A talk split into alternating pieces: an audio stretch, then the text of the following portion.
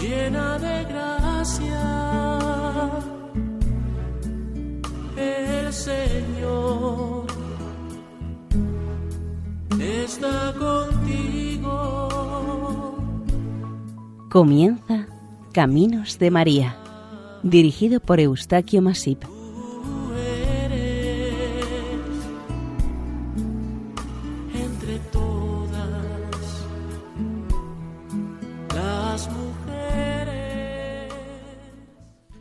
Sean bienvenidos al programa Caminos de María. Les ofrecemos la reposición del año 2013 dedicada a Nuestra Señora del Líbano o Harisa, patrona del Líbano, dentro del programa Caminos de María. Intervienen en este capítulo Maite Bernat y Eustaquio Masip en la narración y en la parte técnica Francisco Chaler. Deseamos que sea de su agrado. Con ustedes el equipo de Radio María de Nuestra Señora del Lledó de Castellón.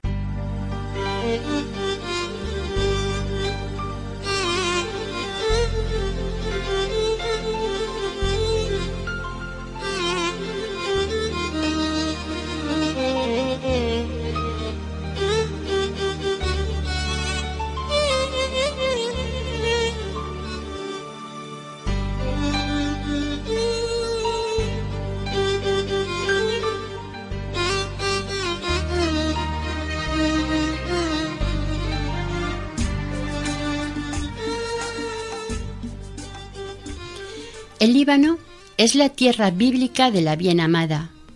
Es el único país del mundo que, antes de ser cristiano, mereció por su belleza y encantos servir de comparación en la Biblia a la más bella de las criaturas.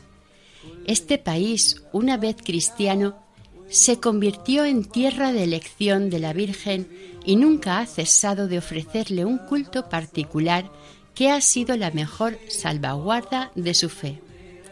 Para expresar su devoción a la Virgen, el pueblo cristiano, además de la liturgia oficial en la que se utiliza una lengua que en la actualidad no es totalmente comprendida por ellos, utiliza la lengua popular que es el árabe como un florilogio de oraciones e himnos. Un escritor libanés a quien se le solicitó a raíz de la independencia del Líbano después de la Primera Guerra Mundial, que compusiera un himno nacional, se excusó de hacerlo diciendo, ese himno ya existe, es bondadosa Madre de Dios. Estaba escuchando el himno que se canta en el momento de la bendición ante la imagen de la Virgen, himno que ningún libanés de la montaña ignora. Esto es para decir hasta qué punto la devoción a la Virgen está enraizada en el corazón del cristiano libanés.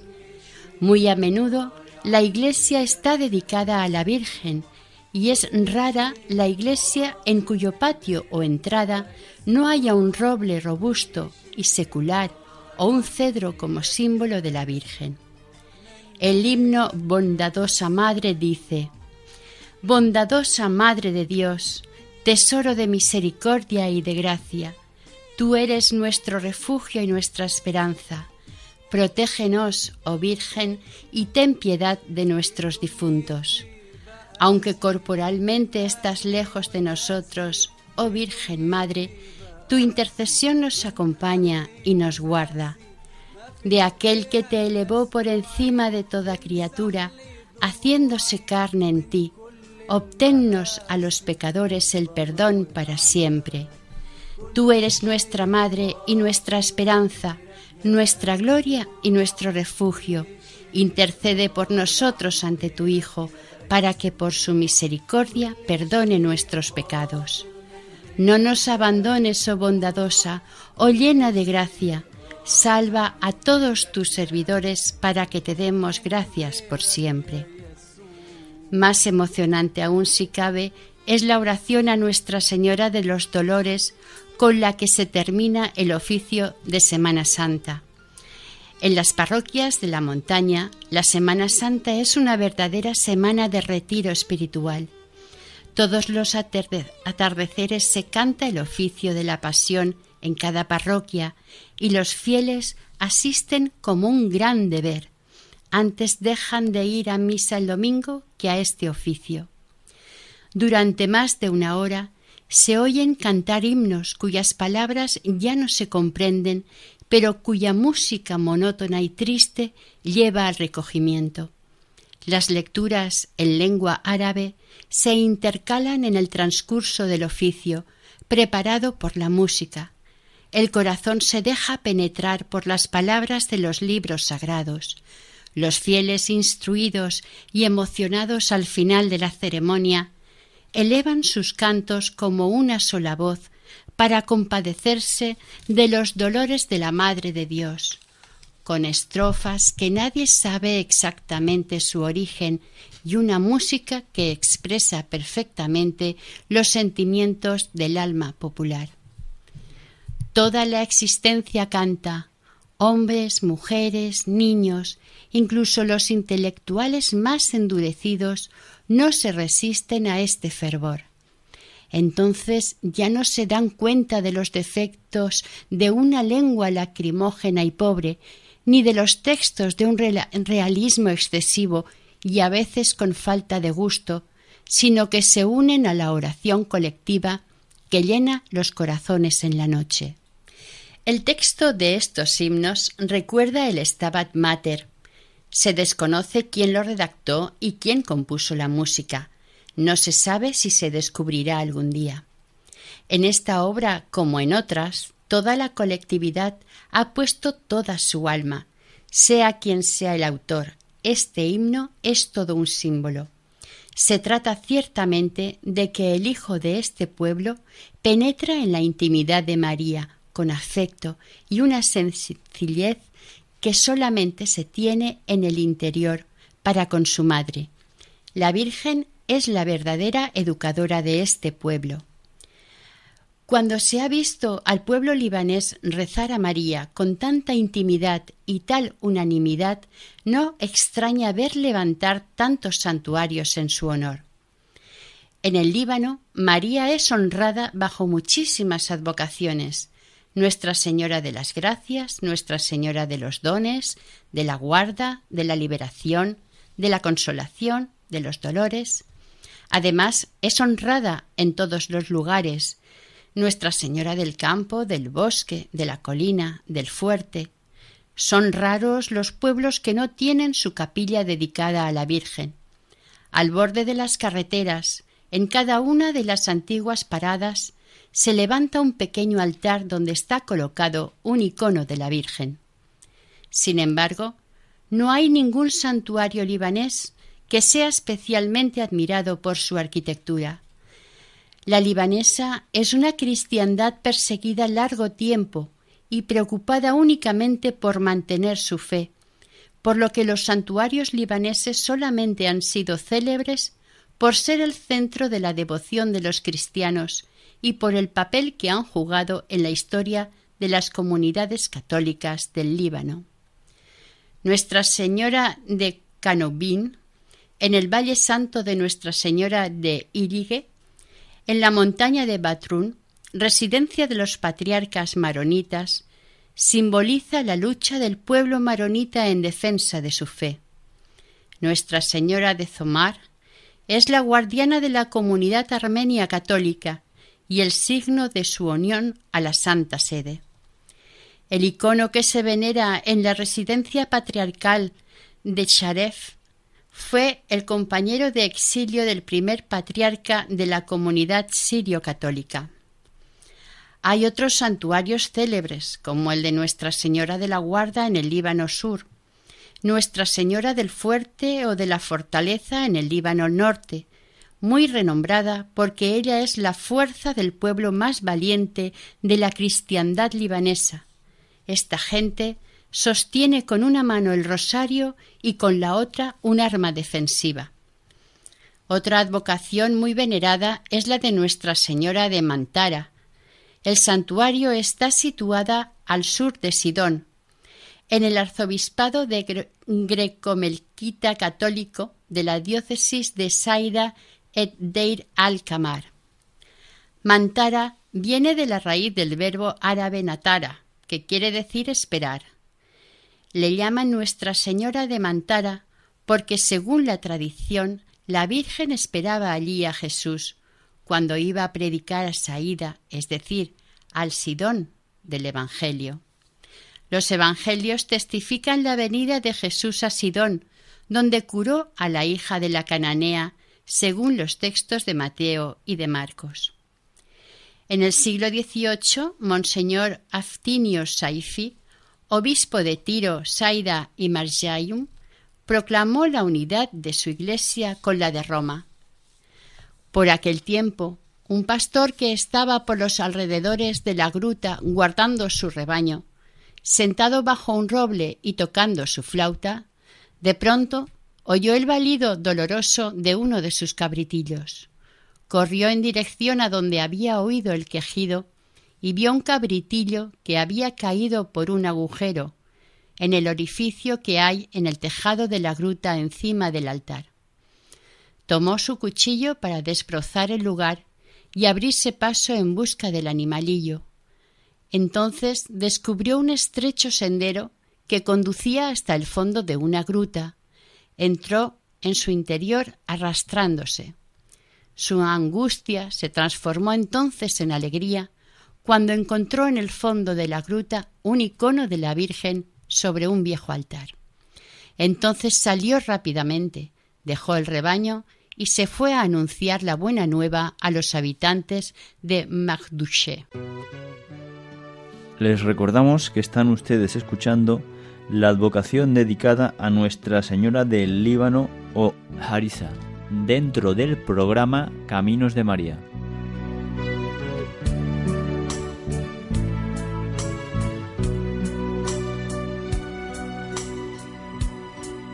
Bendita eres tú, María. Las gentes pronto empezaron a acercarse para descubrir esta gruta que había estado abandonada desde hacía tiempo y contemplar el icono de la Virgen.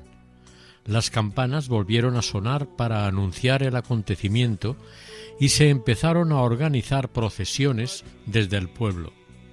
El culto fue retomado en la gruta y a Nuestra Señora de Mantara se le siguen atribuyendo numerosas curaciones. Dos opúsculos escritos por el arzobispo griego malquita católico de Saída, Monseñor Hagiar, a principios del siglo XX, relatan 16 milagros entre los que cuenta el de una religiosa de San José que recobró la vista, aunque cerca de la mitad de estos milagros están relacionados con niños y mujeres estériles. María consigue maravillas de su Hijo en relación con los niños. Por eso, a veces, también la llaman allí Nuestra Señora de los Niños. En esta gruta son bautizados muchos niños que a continuación son consagrados a la Virgen.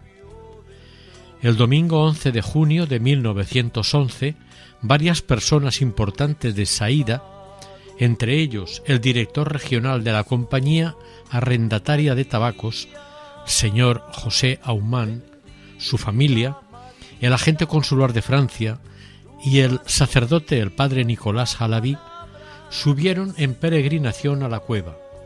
Al anochecer, antes de emprender el regreso, quisieron entrar para volver a saludar y despedirse de la Virgen. Entraron en la gruta y, oh milagro, ante sus miradas embelesadas y estupefactas, la imagen de la Virgen aparecía sonriendo, queriendo, probablemente, mostrar con ello cuán agradecida y satisfecha estaba por el detalle de su piadosa visita. Estuvo sonriendo durante diez minutos durante los cuales los asistentes lloraron de alegría mirándose los unos a los otros, sorprendidos y contentos. Entonces el padre Nicolás, volviéndose hacia el cónsul de Francia, le pidió su opinión. Este cogió una vela, la encendió y se acercó a la santa imagen para asegurarse de si, verdaderamente sonreía. Entonces, volviéndose hacia los asistentes, exclamó, Creo, es un milagro. Para celebrar el jubileo del año 2000, en el camino hacia el santuario se colocaron doce estelas representando los acontecimientos bíblicos que han tenido lugar en el Líbano y que evocan al Líbano y a Tierra Santa. Su fin es hacer revivir al visitante estos acontecimientos para que se percate de la santidad de la tierra del Líbano, que fue pisada por Cristo y los profetas. Hay un libro de meditación, editado en varias lenguas, para que el visitante pueda durante el camino ayudarse en su reflexión, para encontrar el mensaje de cada estación y poder aplicarlo a su vida cotidiana, respondiendo fielmente a la llamada de Dios. Las doce estaciones del camino de los santuarios de Nuestra Señora de Mantara son en la primera hace referencia a los cedros del Líbano en el templo de Salomón, en los reyes. Vosotros sois los verdaderos templos de Dios. En la segunda, el profeta Elías, en Sarepta, vemos en los reyes, la confianza en la providencia. En la tercera, el profeta Jonás, en Gillé, sepamos responder a la llamada de Dios. En la cuarta, las bodas de Caná, de Juan. Haced lo que Él os diga. En la quinta, Cristo y la cananea en Saída, de Mateo, cuando dice, Mujer grande es tu fe. En la sexta, Nuestra Señora de Mantara, la Virgen está siempre esperándonos. En la séptima, Jesús en Banías. En Cesarea de Filipo, según Mateo.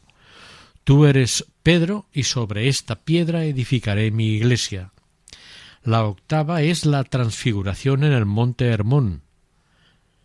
Señor, es bueno que nos quedemos contigo. La novena, el apóstol Santo Tomás predicando en Tiro. Al igual que los apóstoles anunciemos la palabra de Dios. La décima, San Pablo en Saída, Hechos de los Apóstoles. Él encontró al lado de sus amigos cuidado y cariño. La onceava, el Líbano, Tierra Santa. Y la doceava, el Líbano, más que un país, es un mensaje, según Juan Pablo II. En las dos fronteras hay una Virgen fuerte para protegerlos. Entre todos los santuarios marianos del Líbano hay dos que sobresalen de los demás, hasta el punto de tener peregrinaciones nacionales. Son el de Nuestra Señora de la Liberación de Bigfaya y Nuestra Señora del Líbano en Harisa. En el Líbano el culto a la Virgen está muy arraigado. Los libaneses ceden en muchísimas cosas, pero cuando se trata de renunciar al culto de la Virgen, un lazo más fuerte que ellos se lo impide.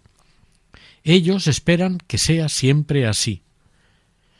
El santuario de Nuestra Señora del Líbano, o también llamado de Nuestra Señora de Jarisa, está situado a algo más de seiscientos metros de altura sobre el nivel del mar y a unos veinte kilómetros de Beirut, y se puede subir a pie o en teleférico. El santuario fue construido en 1904. En el interior de la base de la estatua hay una capillita. Justo al lado se encuentra la catedral maronita, construida con cemento y cristal. La fiesta principal se celebra el primer domingo de mayo y es el punto de partida para el comienzo de la estación de peregrinaciones. La colina de Jarisa es el lugar donde se encuentran las sedes de las comunidades católicas del Líbano. En un flanco de la colina se encuentra la sede patriarcal maronita en Kerké. En la cima el convento de los padres paulistas griegos melquitas católicos. Un poco más arriba, a varias centenas de metros, la sede de la Nunciatura Apostólica en el Líbano, y cerca el convento de los padres franciscanos. Más lejos el convento de Charfé, sede del Patriarcado Sirio Católico, y sobre la colina de Sumar, el Patriarcado Armenio Católico. Fue allí en Harisa donde el patriarca maronita Elías el Joyek, patriarca de Antioquía y de todo el Oriente, que fue patriarca de 1898 hasta su fallecimiento en 1931, decidió, junto con Monseñor Carlos Dival, nuncio apostólico en el Líbano, conmemorar de manera permanente el 50 aniversario de la definición del dogma de la Inmaculada Concepción, que había sido proclamado por Pío IX el 8 de diciembre de 1854. Tanto el patriarca como Monseñor Dival consiguieron transmitir a los libaneses un impulso de fe y entusiasmo para rendir homenaje a la Virgen María. Como recuerdo, para hacer resaltar esta conmemoración, decidieron erigir una estatua de la Virgen sobre la colina de Harisa. Esta estatua está colocada en el lugar más alto y es una copia de la imagen de la Santísima Virgen aparecida en 1830 a Santa Catalina Labouré. Es decir, es una reproducción de la Milagrosa, de la Madre de Dios, de la Inmaculada Concepción. Es como si la Providencia hubiera inspirado a los responsables la elección de la colina de Jarisa como símbolo de la belleza, magnificencia y santidad de la Virgen María, Señora del Líbano. Después de consultar a los obispos y sacerdotes del país, los dos prelados decidieron dedicar el monumento a Nuestra Señora del Líbano. La estatua fue fundida en Francia y está hecha en bronce. Mide ocho metros y medio de altura por cinco de diámetro y pesa quince toneladas. Es una verdadera obra maestra. La Virgen extiende sus brazos hacia la capital, Beirut, como si dijera Venid vosotros que confiáis en mí, saciaros de mis dones. El zócalo de la estatua está construido con una piedra natural. Su altura es de veinte metros. Su circunferencia inferior mide sesenta y cuatro metros y la superior doce. Una escalera en forma espiral de ciento cuatro peldaños lleva hasta la cima del zócalo, a los pies de la estatua. El artista que la hizo la presentó en doce piezas. Hacia finales de julio de 1906 fue transportada a Harissa y colocada sobre el zócalo pedestal que fue preparado por el ingeniero francés Giot. La obra fue terminada en 1908 y la inauguración fue presidida por Monseñor El Joyek. El primer domingo de mayo, que cayó en día 3 ese mismo año de 1808. Ese histórico día, ya de buena mañana, una muchedumbre de fieles empezaron a llegar a lo de los cuatro puntos cardinales del país, con sus banderas y cofradías. Todas las plazas y pueblos circunvecinos rebosaban de creyentes. A las diez de la mañana, el nuncio apostólico, Monseñor Federico Giannini, comenzó la ceremonia religiosa bendiciendo el santuario y la estatua. Les recordamos que están ustedes escuchando la advocación dedicada a Nuestra Señora del Líbano o Harisa, dentro del programa Caminos de María.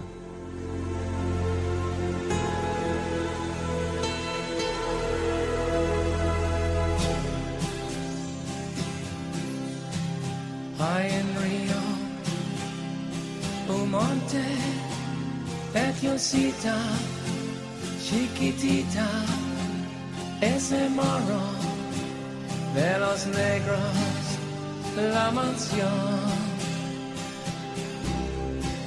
es tan humilde, tan desgraciada. A continuación, el patriarca, junto con algunos obispos y sacerdotes, celebraron una misa de pontifical.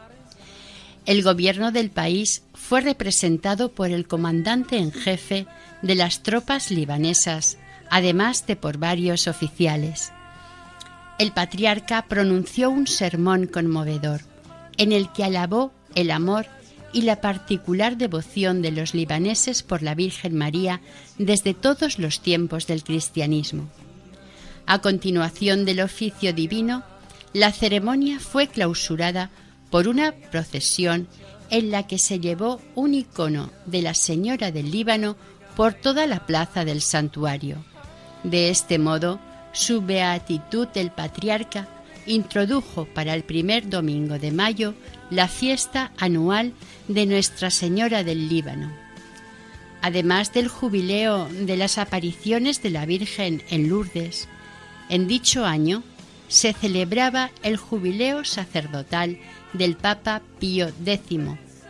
Este Papa, para dar más relevancia al acontecimiento, concedió indulgencia plenaria a quienes visitasen el santuario de Nuestra Señora del Líbano, cumpliendo con las condiciones requeridas para ganar dicha indulgencia. En el momento de la construcción e inauguración del santuario, nadie pudo predecir que el pequeño pueblo de Harissa se convertiría un día en polo de atracción de los países del Oriente cristiano. Lo no es de extrañar ya que la Reina de los cielos se ha elevado allí como los cedros del Líbano. En un principio, el patriarca maronita y el nuncio apostólico querían hacer simplemente un monumento conmemorativo. Sin embargo, el amor de los libaneses en general y de los cristianos en particular y la mano de la Virgen María han hecho de este santuario un lugar de peregrinación internacional. Allí llegan como peregrinos creyentes de todas partes, Líbano, Siria, Jordania, Palestina, Egipto y varios países europeos y americanos. Van para unir sus voces a las de generaciones que bendicen y alaban a María.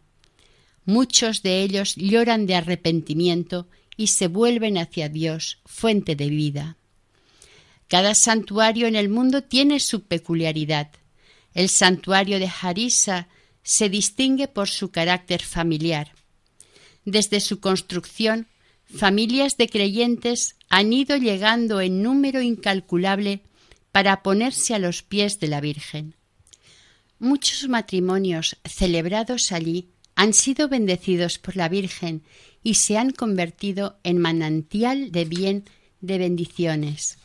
También muchos recién nacidos han sido bautizados en este santuario y han sido luz y vida de sus familias.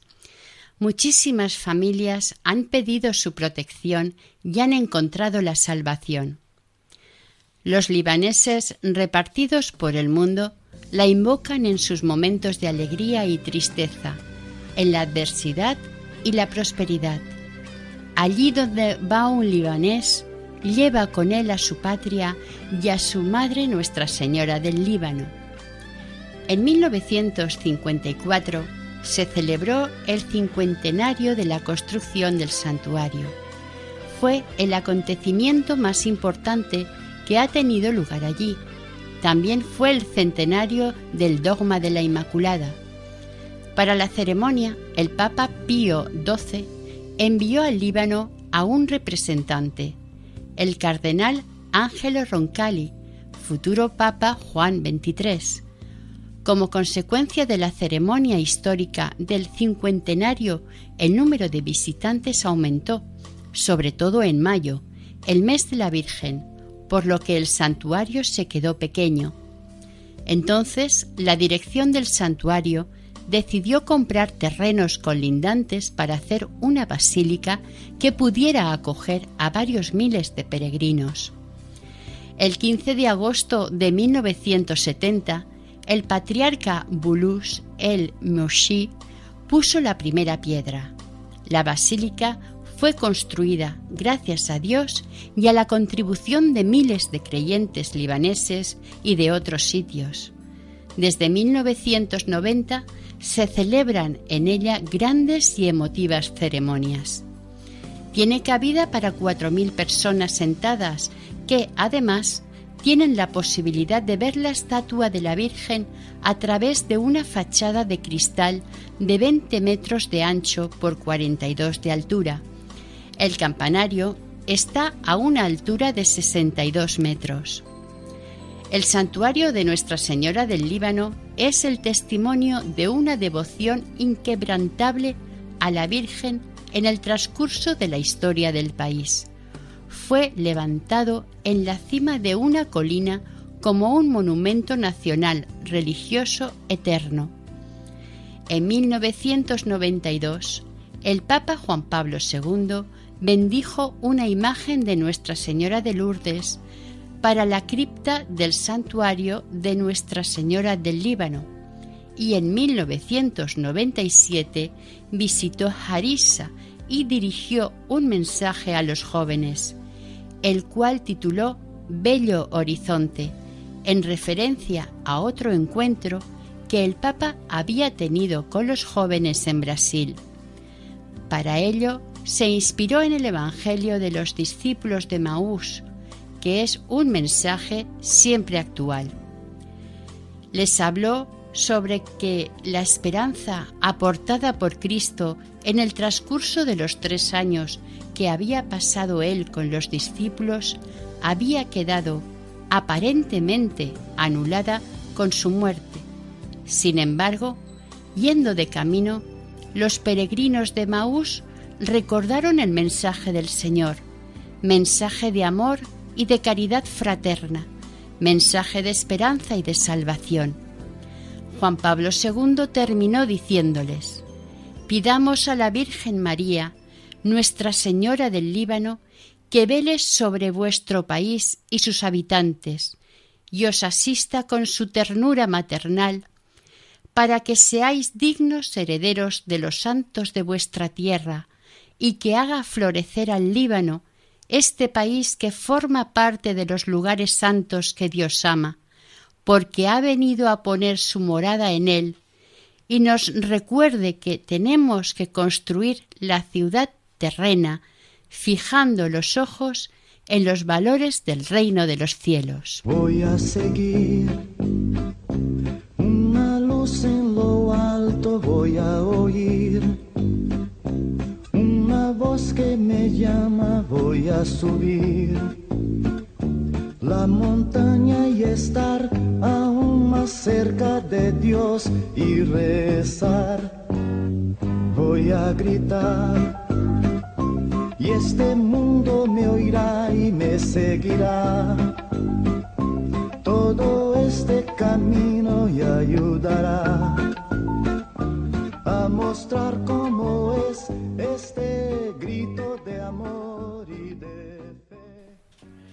Desde el año 2000 existe un movimiento popular de consagración a la Virgen del Líbano, de sus pueblos y ciudades, al estilo de una novena durante la cual los cristianos hacen un tiempo de ayuno, oración, rosario, adoración y una oración de consagración tomada de algún santo o sacada de una de las oraciones del Papa. Uno de los frutos más visibles es sin duda el hecho de que en el año 2010, el 25 de marzo, día de la Anunciación, fue declarado e instaurado como día de fiesta nacional pagado la idea había sido lanzada y trabajada durante cuatro años por un cristiano, Najib Uri, y un musulmán, Sheikh Mohammed Nokari. Otro de los frutos es que en Beirut, en el mismo lugar por donde pasó durante un tiempo la línea de un conflicto terrible, hay en la actualidad una plaza dedicada a la Virgen María, para que ella pueda reunir a sus hijos. El 1 de marzo del año 2001, día que se celebra en todo el mundo cristiano, la fiesta de María, Madre de Dios, una joven religiosa libanesa que había vivido en profunda comunión el gesto del Santo Padre que había consagrado a los obispos de todo el mundo, junto con sus fieles a la Santísima Virgen el 8 de octubre del 2000, se sintió vivamente interpelada de nuevo en su corazón como si la Virgen María pidiera le fuera consagrado el Líbano. Durante varios meses consagró cada día su persona, su comunidad, sus superiores, su familia, su país y todas las personas que Dios ponía en su camino. Se sentía empujada a hacerlo, porque conocía la experiencia de oración de varios centenares de personas que en México durante ocho días intercedieron para que en su país saliera elegido un presidente que fuera católico, ya que durante setenta años había habido un gobierno anticlerical y la oración había sido escuchada. La religiosa comprendió que Dios la invitaba a rezar y a hacer rezar, además de ayunar y consagrarle su país, el Líbano.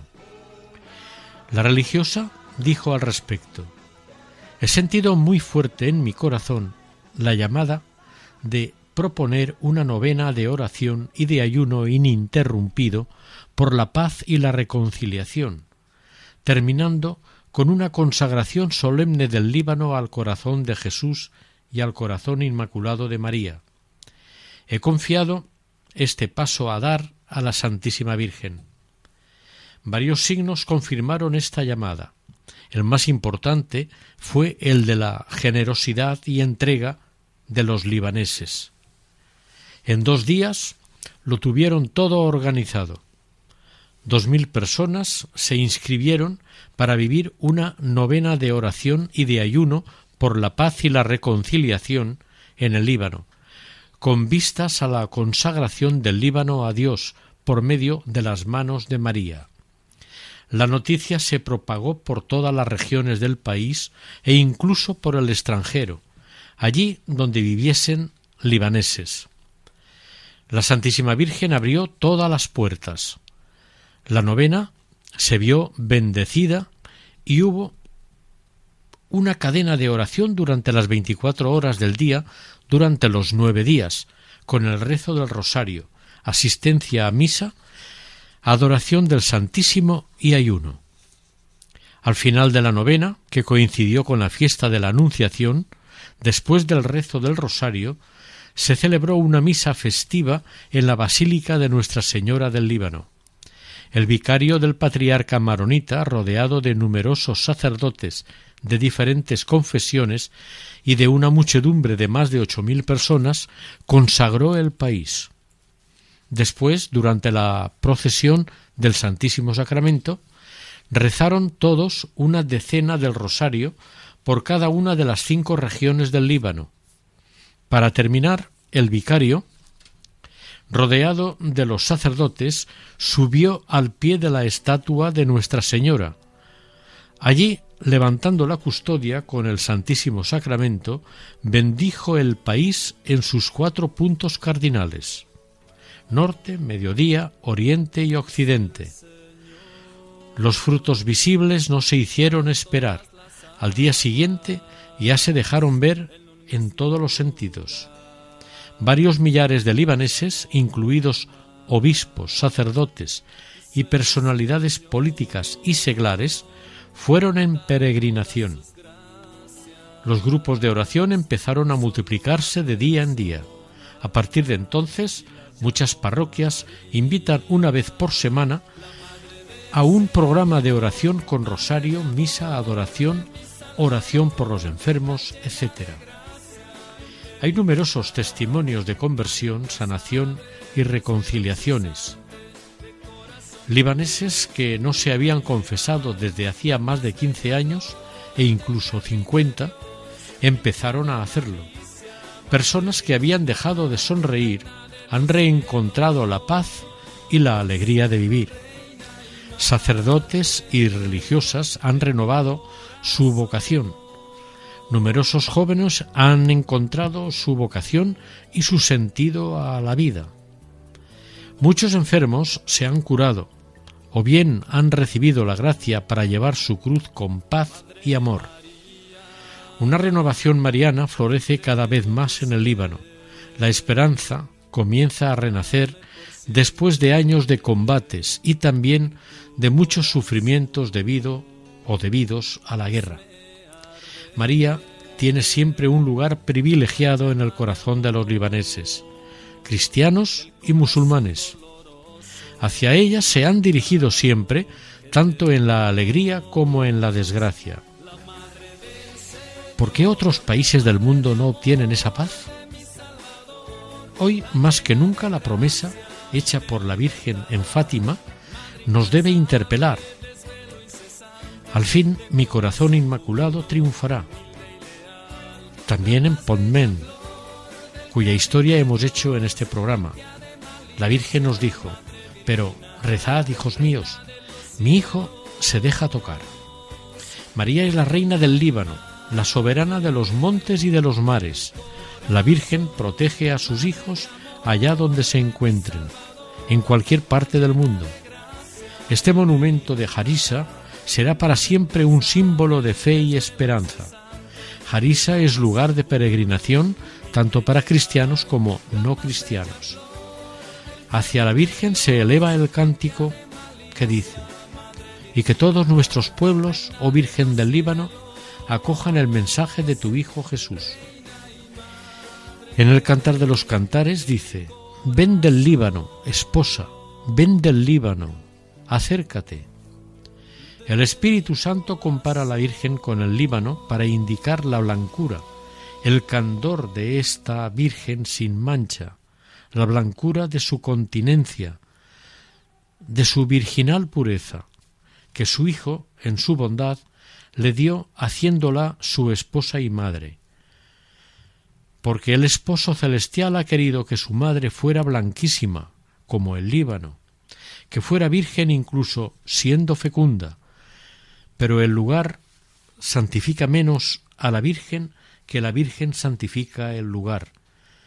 Y la montaña del Líbano, que quiere decir montaña blanca, no hace, no hace digna a la Virgen, sino que es la Virgen quien hace digna a la montaña. El Líbano se dice que es bello, pero ¿qué es su belleza en comparación con la Virgen?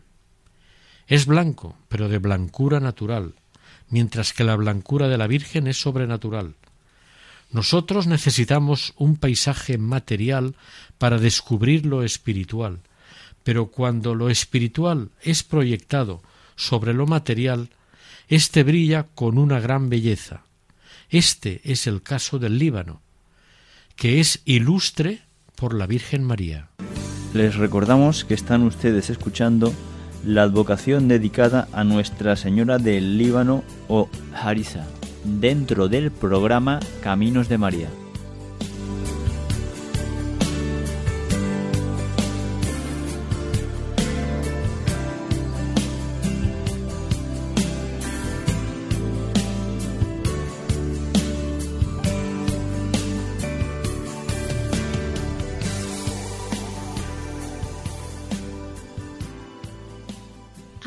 Unas letanías a la Virgen María en las que se canta, Cedro del Líbano, ruega por nosotros.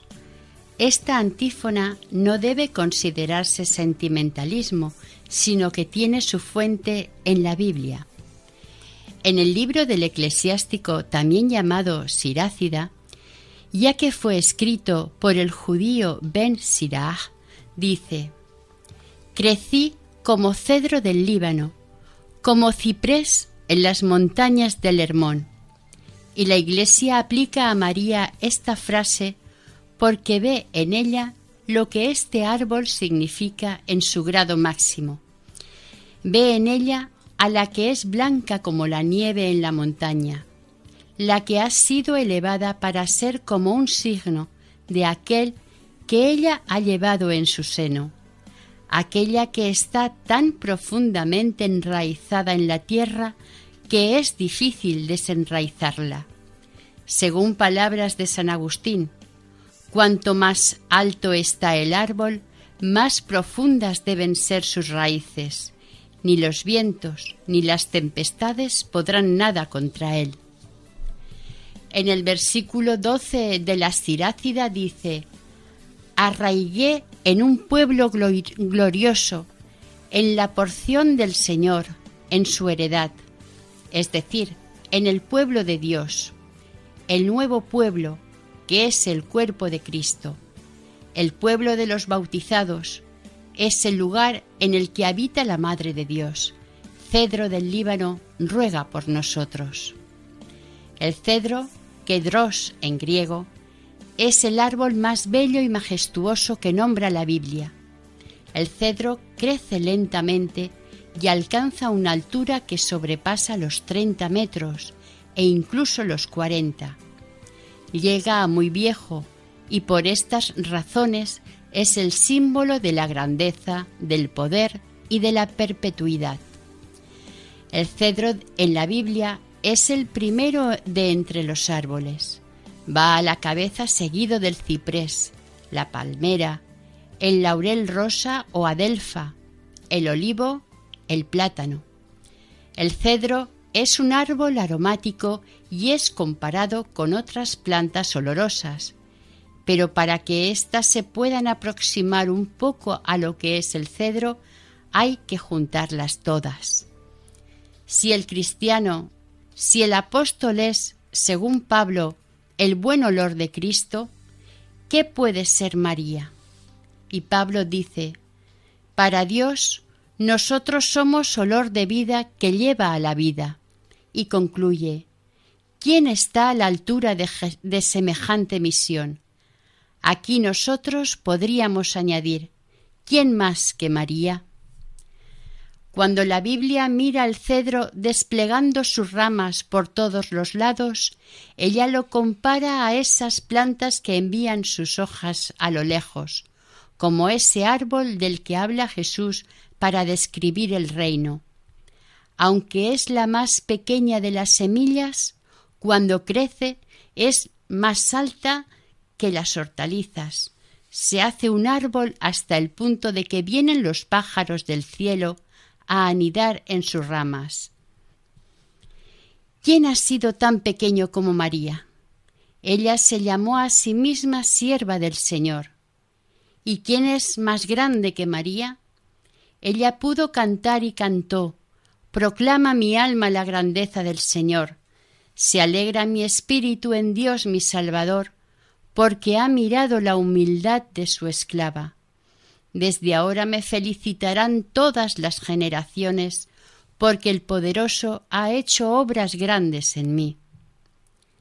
Y Ben Sirah añade en Eclesiástico 24, Como terebinto extendí mis ramas, un ramaje de gloria y de gracia. Como vid lozana retoñé, y mis flores son frutos bellos y abundantes. Y sigue, yo soy la madre del amor hermoso y del temor, del conocimiento y de la santa esperanza. Me doy a todos mis hijos, escogidos por Él desde la eternidad. Venid a mí los que me deseáis y saciaos de mis frutos, pues mi recuerdo es más dulce que la miel, y mi heredad más dulce que los panales. Los que me comen todavía tendrán hambre, y los que me beben todavía tendrán sed. Quien me obedece no pasará vergüenza, y los que se ocupan de mí no pecarán. Hugo de San Víctor, teólogo del siglo X, dice al respecto Estas palabras se aplican muy bien a la alabanza y gloria de la Virgen María, porque ella es cedro, ciprés, palmera, ella tiene todas las virtudes que estas cosas representan. El cedro del Líbano es un árbol muy alto e incorruptible. María es por tanto con total derecho el árbol del Líbano. Ella que está tan alta por sus virtudes, que ha estado siempre por encima de todas las vanidades del mundo, ha permanecido incorruptible, siendo madre sin dejar de ser virgen. Todas estas palabras de la Sagrada Escritura son aplicadas con justicia a la bienaventurada e inolvidable María para exaltarla con alabanzas y proclamar sus sublimes y numerosas virtudes. Cuando comparamos a María con el cedro del Líbano, debemos recordar lo que fue el cedro en la Biblia, su madera jamás era utilizada para hacer casas de gente común. Solo se utilizaba para los palacios de los reyes, para los templos de los dioses y se utilizó sobre todo por Salomón para construir el templo del Señor en Jerusalén. No había mayor regalo que un cedro. La casa de Dios sólo podía ser hecha con madera de cedro. De este modo podrás ser la morada del Altísimo y será el símbolo de la Virgen María en quien el Hijo de Dios hizo su morada. Concluyendo, la Virgen María es como un cedro. El cedro está enraizado en la tierra y María en el Señor. El cedro se eleva hacia lo alto y nadie como María fue elevado. El Líbano es blanco, su blancura es un reflejo de la pureza de María. Su belleza es una gota de agua ante la que el cantar de los cantares dice Qué bella eres, amada mía, qué bella eres. El perfume que exhala la montaña del Líbano está formado por el lirio, la rosa y demás flores. Por eso el esposo canta a su esposa en el capítulo 2 como rosa entre espinas, es mi amada entre las mozas. Oración. Madre de la Iglesia, enséñanos los caminos de la fe, de la esperanza y de la caridad. Esposa del Espíritu Santo, implora para nosotros a tu Hijo bien amado, para que nos dé en abundancia el Espíritu Santo, el Espíritu de la verdad que es fuente de vida. Que el Espíritu abra los corazones a la justicia y al amor. Que Él conduzca a todos los pueblos a la comprensión recíproca, a la reconciliación y a una fuerte voluntad de paz. Oh Reina del Líbano, nosotros os suplicamos concedáis al oriente cristiano, posternado a vuestros pies, que permanezca unido en la fe y la sumisión filial a la sede de Pedro, a fin de que, en la fe y en la alegría, os invoquemos como Reina del Líbano y de todo el Oriente. Amén.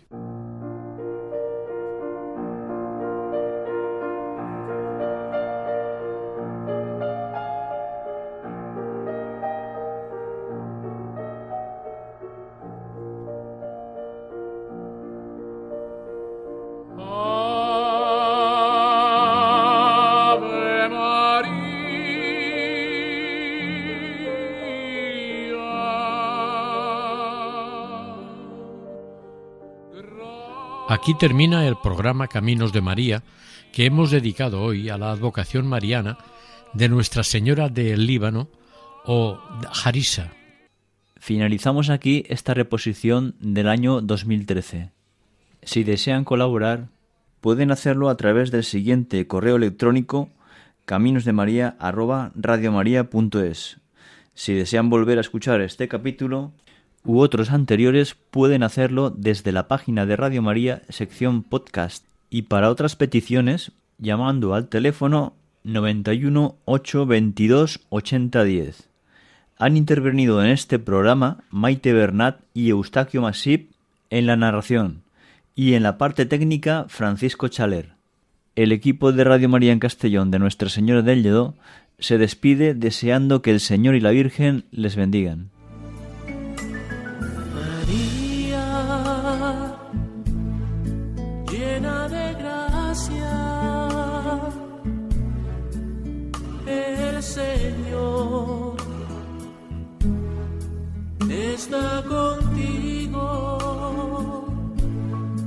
Han escuchado en Radio María Caminos de María, dirigido por Eustaquio Masip